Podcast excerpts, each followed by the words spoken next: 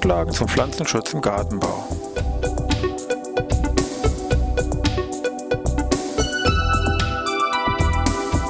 Ein wöchentlicher Podcast der Forschungsanstalt für Gartenbau an der Fachhochschule Weinstefan von und mit Thomas Lohrer. Für Gartenbaustudenten und alle anderen, die sich für Krankheiten und Schädlinge an Pflanzen, deren Biologie und Bekämpfung interessieren. Thema heute Borkenkäfer.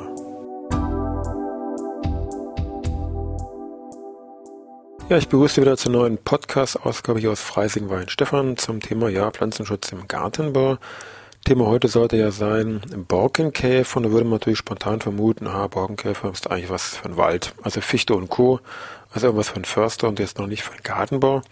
Da soll man sich aber nicht täuschen, auch im Gartenbau gibt es sehr viele Bereiche, wo wir uns hier mit Borkenkäfern zu beschäftigen haben. Natürlich ganz klar, im Bereich Baumschule ist es ein Thema. Im Bereich Galabau können Borkenkäfer sehr häufig auftauchen. Dann hier Stichwort meinetwegen auf Friedhöfe. Thuja oder Wacholder-Borkenkäfer sorgt hier teilweise für größere Ausfälle oder auch in Parks oder Gärten, wo eben dann Bäume, Sträucher und ähnliches stehen. Also man darf das nicht so isoliert sehen, Borkenkäfer gleich Wald, sondern muss das wirklich hier ausdehnen auf die gesamten Gehölze und da sind wir uns auch automatisch ja wieder im Bereich Gartenbau. Borkenkäfer ist eine eigene Käferfamilie, der Scolitidae, die hier, sage ich mal, systematisch in Nähe der Rüsselkäfer gestellt wird. Manche packen es auch gleich wieder dazu, aber wir lassen das mal da extra Familie immer noch stehen. Weltweit gibt es ungefähr 6000 Arten Borkenkäferarten. Das heißt, es gibt also nicht den Borkenkäfer, sondern es gibt nur die Borkenkäfer. Also in unserer Familie 6000 Arten weltweit. In Europa ungefähr 300. In Mitteleuropa ungefähr 120 verschiedene Borkenkäferarten. Allgemeine Merkmale der Tiere, walzenförmig klein, im Extremfall 1 bis 9 Millimeter. Das Gros der Tiere ist meistens so zwischen 3 und 5 Millimeter groß. Sie sind dunkel gefärbt. Die Fühler, fällt auf, haben so eine deutliche Keule am Ende. Der Kopf ist in der Regel recht gut vom Halsschild hier bedeckt und die Flügeldecken sind also sehr verhärtet. Also die sprechenden Elytren werden die auch bezeichnet, hier bei den Käfern allgemein und die Flügeldecken sind am Ende häufig richtig abgeschnitten. Dieser Bereich wird dann als Absturz bezeichnet, wobei hier an den Seiten häufig noch verschiedene Zähne nachzuweisen sind. Das wird auch oft bei der Bestimmung ist das sehr wichtiges Merkmal, findet auch oft dann im Namen dann wieder seinen Niederschlag, zum Beispiel der sechszähnige Kiefernborkenkäfer. Der hat jetzt nicht, nicht äh, sechs Zähne im Mund, sondern das sind eben diese sechs Zähne, die da hinten bei diesem Absturz bei stärkerer Vergrößerung natürlich dann nur zu sehen sind. Die Larven selber ist im Prinzip eine typische Rüsselkäferlarve, brauchen wir uns nur an Dickmeerrüssel erinnern, da sind wir eigentlich schon genauso, wie die auch aussehen. Beinlos, Bauchsalz gekrümmt, braune Kopfkapsel und weißlich gefärbt. Borkenkäfer treten auf im Bereich Laubgehölze und Nadelgehölze, teilweise auch an krautige Pflanzen sind Arten beschrieben. Wichtig ist, Borkenkäfer tauchen in der Regel an ihrer Wirtspflanze sehr spezifisch auf, also die einen befallen nur diese Pflanze, nur jene Pflanze Darüber hinaus auch der Bereich an der Pflanze selber ist sehr spezifisch. Also manche sind nur im Stammbereich, unterer Stammbereich oder Äste, Triebe. Also auch da können problemlos mehrere Borkenkäferarten den gleichen Baum besiedeln, weil eben jeder seine speziellen Bereiche hat, wo er hier vorkommt. Für den Praktiker bezüglich der Bestimmung ist wichtig, Borkenkäfer bilden ein artspezifisches Fraßbild aus und anhand dieser, diesem Fraßbild kann man ja relativ gut hier eine Bestimmung durchführen. Von der Biologie muss man ganz klar unterscheiden, gibt es sogenannte Rindenbrüter und Holzbrüter, die also hier völlig verschieden hinsichtlich der Biologie sind und auch unterschiedlich bezüglich der Symptomatik und Schadwirkung.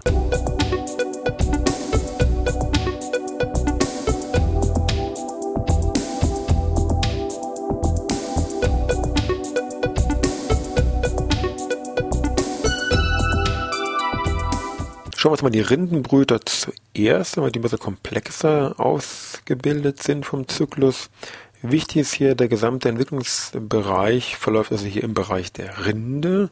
Das heißt, wenn hier also massive Schäden auftreten, wenn mal wegen dieser Rinde an mehreren Stellen oder sogar Stängel umfassend geschädigt wird, dann ist die ganze Nährstoffversorgung unterbunden. Also die Rindenbrüter sind dann schon für den Baum hier von entscheidender Bedeutung. Bei den Rinnenbrütern muss dann nochmal unterschieden werden in eine sogenannte monogame und polygame Entwicklung. Monogam heißt ein Männchen, ein Weibchen und polygam heißt ein Männchen, viele Weibchen. Müssen wir uns das mal angucken. Gucken wir uns das mal an bis zur Eiablage. Bei Monogam ist es so, das Weibchen, Betonung Weibchen, bohrt sich jetzt in den Stamm hier herein, meistens so ein bisschen schräg, dass das Bohrmehl hier herausfallen kann. Weil wir uns ja im Bereich der Rinde aufhalten, fällt braunes Bohrmehl heraus, ein wichtiger symptomatischer Hinweis. Dann frisst das Weibchen, nachdem es eben sich in diesen Stamm hereingebohrt hat, ähm, einen Muttergang, so heißt der. Da kann es waagerecht oder senkrecht verlaufen, unterschiedlich lang, das ist eben artabhängig unterschiedlich. Da gibt das Weibchen Pheromone ab zur Anlockung des Männchens.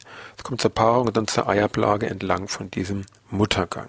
So, bei den polygamen, Polygamentwicklung ist es so, da ist das Männchen erstmal aktiv. Das Männchen bohrt sich jetzt hier in diesen Stamm herein, bildet dann innerhalb des Stammes, wir sind immer noch hier im Bereich der Rinde natürlich, einen entsprechenden Bereich, die sogenannte Rammelkammer, so heißt die, gibt dann wieder Pheromone ab, wodurch dann Weibchen angelockt werden. Mehrere Weibchen, Polygamenentwicklung.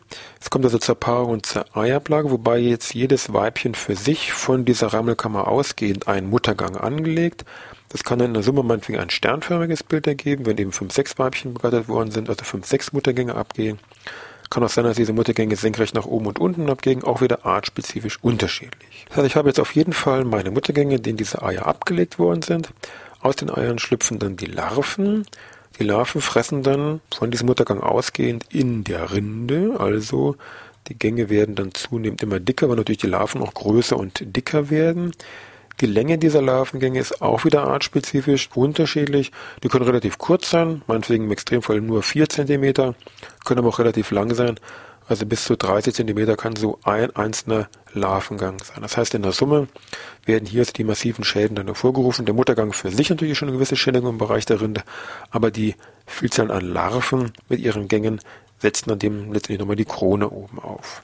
Am Ende des Larvenganges äh, kommt es dann zur Ausbildung einer Puppenwiege und einer Verpuppung zum Käfer und jeder eigene Käfer bohrt sich sein eigenes Ausbohrloch. In der Summe habe ich damit ein typisches Fraßbild von eben Muttergängen und Larvengängen und kann das dann in Verbindung mit der Wirtspflanze relativ gut zuordnen. Bekannte und gefürchtete Rindenbrüter meinetwegen im Bereich der Fichte wäre Buchdrucker und Kupferstecher.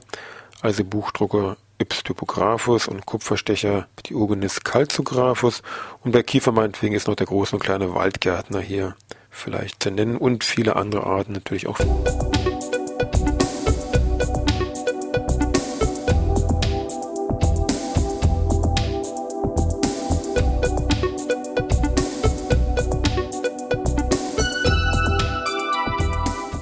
Uns jetzt mal die andere Gruppe an. Das sind die Holzbrüter. Das ist von der Biologie her komplett was anderes, wenn wir gleich erkennen.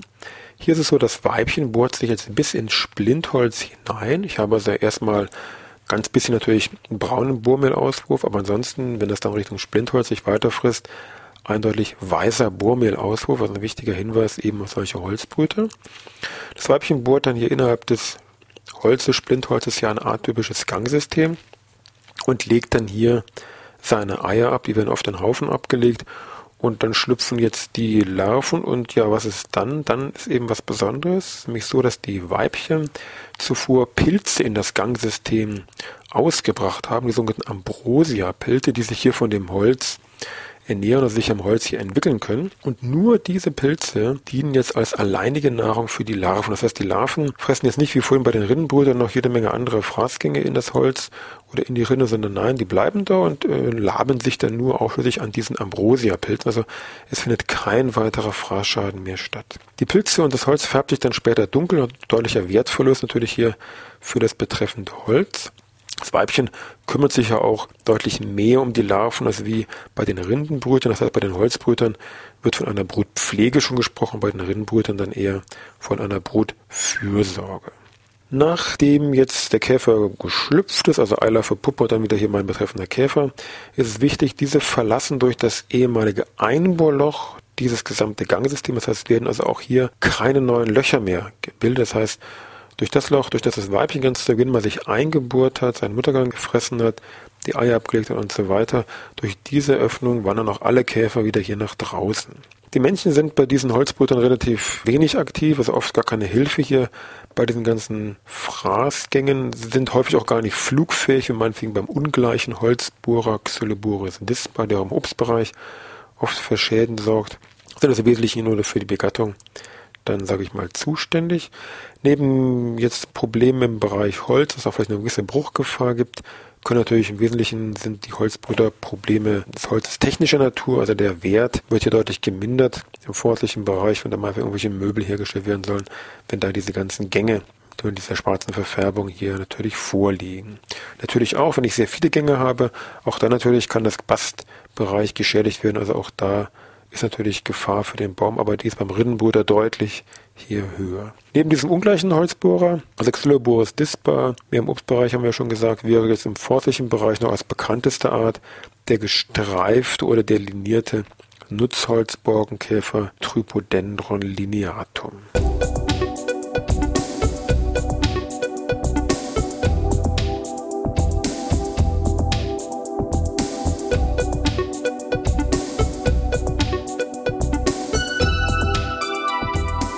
Bezüglich Vorbeugung und Bekämpfung, was kann ich nun tun im Gartenbau, Galabau? Welche Maßnahmen stehen mir da überhaupt zur Verfügung? Das ist relativ begrenzt, muss man gleich sagen. Aber der Punkt ist nämlich der, wenn der Käfer oder die Larven jetzt im Holz im Bereich der Rinde drin sind und hier vor sich herfressen, komme ich an die bekämpfungstechnisch jetzt nicht mehr dran. Das heißt, da muss ich wirklich warten, bis sie dann irgendwie rauskommen. Kann höchstens natürlich die Rinde hier komplett entfernen, aber bekämpfungstechnisch sind mir hier die Hände gebunden. Also muss ich eigentlich verhindern, dass der Käfer sich hier in diese Rinde einbohrt, geht zum Beispiel meinetwegen bei dem schon erwähnten ungleichen Holzbohrer mit Alkoholfallen. Damit kann ich die einzelnen Tiere hier relativ gut abfangen. Andere Möglichkeiten, die mittelbreiter, sage ich mal, wirksam sind, ist, dass dieser Stamm mit einem Pinsel oder mit einem Streicherapparat hier bestrichen wird mit entsprechenden Pflanzenschutzmitteln, die speziell für diesen Bereich hier zugelassen sind. Im Wesentlichen sind das Pflanzenschutzmittel mit einer entsprechenden Kontaktwirkung.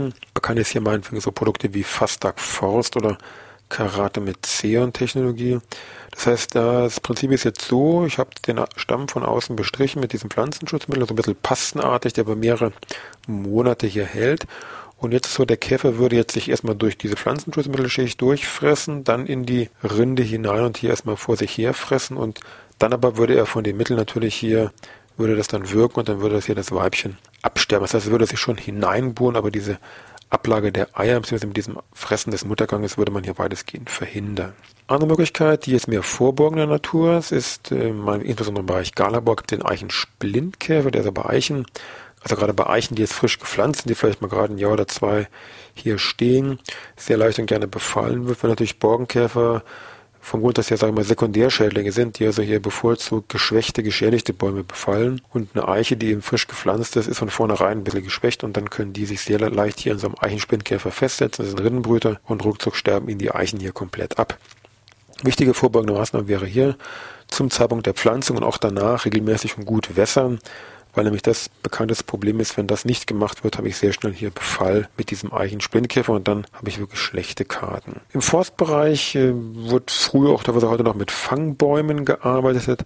Ansonsten, wenn man heute durch den Wald läuft, sieht man häufig solche schwarzen Sternfallen, das sind also entsprechende Pheromonfallen mit eben spezifischen Duftstoffen bestückt, wo hier diese Käfer gesammelt werden können. Daneben natürlich im Bereich Nützlinge tummelt sich im Borkenkäferbereich natürlich ebenfalls etwas natürlich im Verborgenen. Hier unter der Rinde gibt es hier Ameisenbuntkäfer, sowohl als Käfer als auch als Larve, machen die ja spezifisch Jagd auf Borkenkäfer oder auch die Larven. Der Kamelhalsfliegen sind hier aktiv und ansonsten ein ganz wichtiger Bereich sind die verschiedensten Schlupfwespen. Also Borkenkäfer ist mit Sicherheit ein sehr großes Thema, konnten wir hier mit Sicherheit nur in der Viertelstunde kurz streifen. Damit kann man natürlich mit Sicherheit in der Vorlesung über sehr viele Doppelstunden unterhalten, fast ein ganzes Semester wahrscheinlich gar kein Problem. Wo können Sie jetzt noch mal ein bisschen was mehr nachlesen oder vertiefen? Ein Heft, mit dem man vielleicht mal gut einsteigen kann, ist vom AID, nennt sich Borkenkäfer an Nadelbäumen überwachen und bekämpfen. Mittlerweile jetzt hier schon in der siebten Auflage von 2008. Kostet 2 Euro. Schönes Heftchen, Sie kennen ja diese Hälfte vom AID, kann man hier bedenkenlos empfehlen. Anderes Heft im Ulmer Verlag erschienen von Beat Wermelinger et al. nennt sich Borkenkäfer. Alle forstlich wichtigen Rinden- und Holzbrüter. Sie das schon im Titel, taucht das auch wieder auf. Rinden- und Holzbrüter. So auf ungefähr 60 Seiten haben die textlich in einer knappen Form, aber mit sehr vielen Bildern, dass man mal so sieht, wie sehen diese einzelnen Käfer eigentlich aus und so die wichtigsten steckbriefartigen Beschreibungen dazu.